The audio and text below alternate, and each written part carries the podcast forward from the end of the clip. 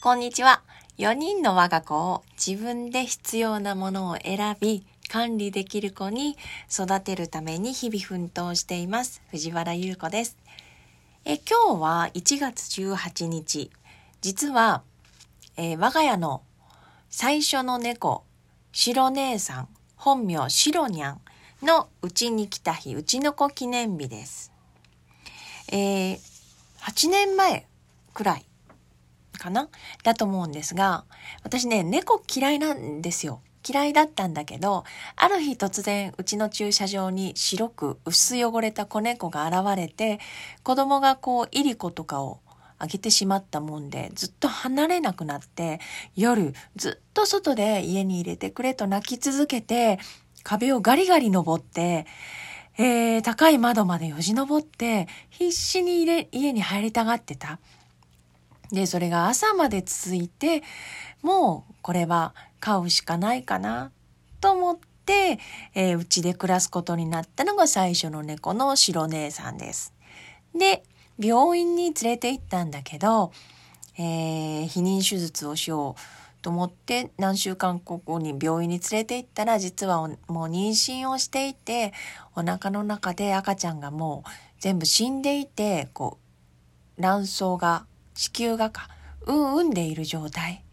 で、もうちょっとで死ぬところだったと言われて、あの、うちに来てよかったのかなとか言ってね、子供と話していました。で、今では家の中では魚と鶏の胸肉が大好きで、そういったものをもらうために食卓の近くで、えー、いつも食事の時間は過ごす。というこう猫になっています。で、この白姉さんを飼うということを我が家は、えー、そういう選択をしたことでその後、また保護猫の虎次郎と、えー、公園でで岩の間に怯えていた銀次郎というのがね、お家に来ることになりました。で、こう生き物を飼うということになった時にやっぱり真剣にこう考えると思うんですね。で、その時思ったのは生き物を飼う時にいろいろ真剣に家族で考えるけど、物を手に入れる時はどうだろう？って思ったんです。例えば、さあ、この白い猫を飼うという時に初めて飼うからどうやって飼うんだろうとか、病気したらお金かかるよねとか、一体猫ってどのくらい生きるんだろう餌は何を食べるんだろう？家の中で普通に飼うことできるかな？とかね、いろんなことを考えて考えて、じゃあなんとかなるかなって言って OK 出して買うことになると思うんだけど、それは物を手に入れる時も実は一緒じゃないかと思うんですね。まあ、例えば物を手に入れる時なんか欲しいなっていうものがあった時に、それを買った後のことですよね。家に実際に入ってきた時、一体これ欲しいと思ったけど何年ぐらい使うんだろうとか、維持費ってどのくらいかかるんだろうとかね。これそもそもどこにしまうんだろう家ですよね。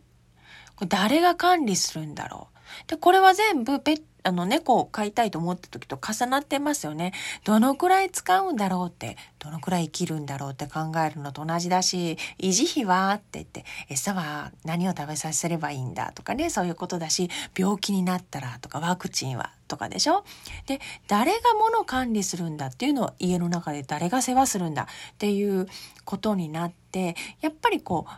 う、どうしても命を、こう、命があるものを買う時は一生懸命考えるけど、つい物をね、手に入れる時ってそんな風に真剣に考えてないんじゃないかなと思いました。でも考えることで、買った後これどのくらい使うんだろうなと思ったら、あ、子供がきっと全員使うことできるから丈夫なもの、結構いいものを買おうとか、まあ、そんなに短時間しか使わない、短期間しか使わないから、もう手軽に入る安いものでいいか、とか、子供、家族みんなで使うから、出しやすいところに、出し入れしやすいところに収納場所決めようかとか、こう、いろいろ買った後のこと、どんな風に活用するか考えることで、買うものの種類が決まったり、しまう場所が決まったり、いろんなことがね、決まってくるんじゃないかと思います。ね、手に入れてしまってから、あ、あ、これじゃなかったとかね、しまう場所、そもそも入らんじゃないかとかいうことがあったら大変ですよね。なので、まあ、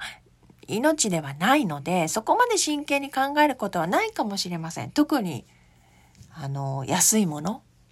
とかは。まあ、だけど、物を買った時もそんな風に維持管理、要するに、ペットと同じように世話をする手間がかかる。っていうのはね、あの、意識しておいていいのじゃないかな、と思いました。ということで、今日はうちの白姉さんの、あの、うちの子記念日ですね。で感じた何かを手にするときに大切にしたいことについてでした。それでは。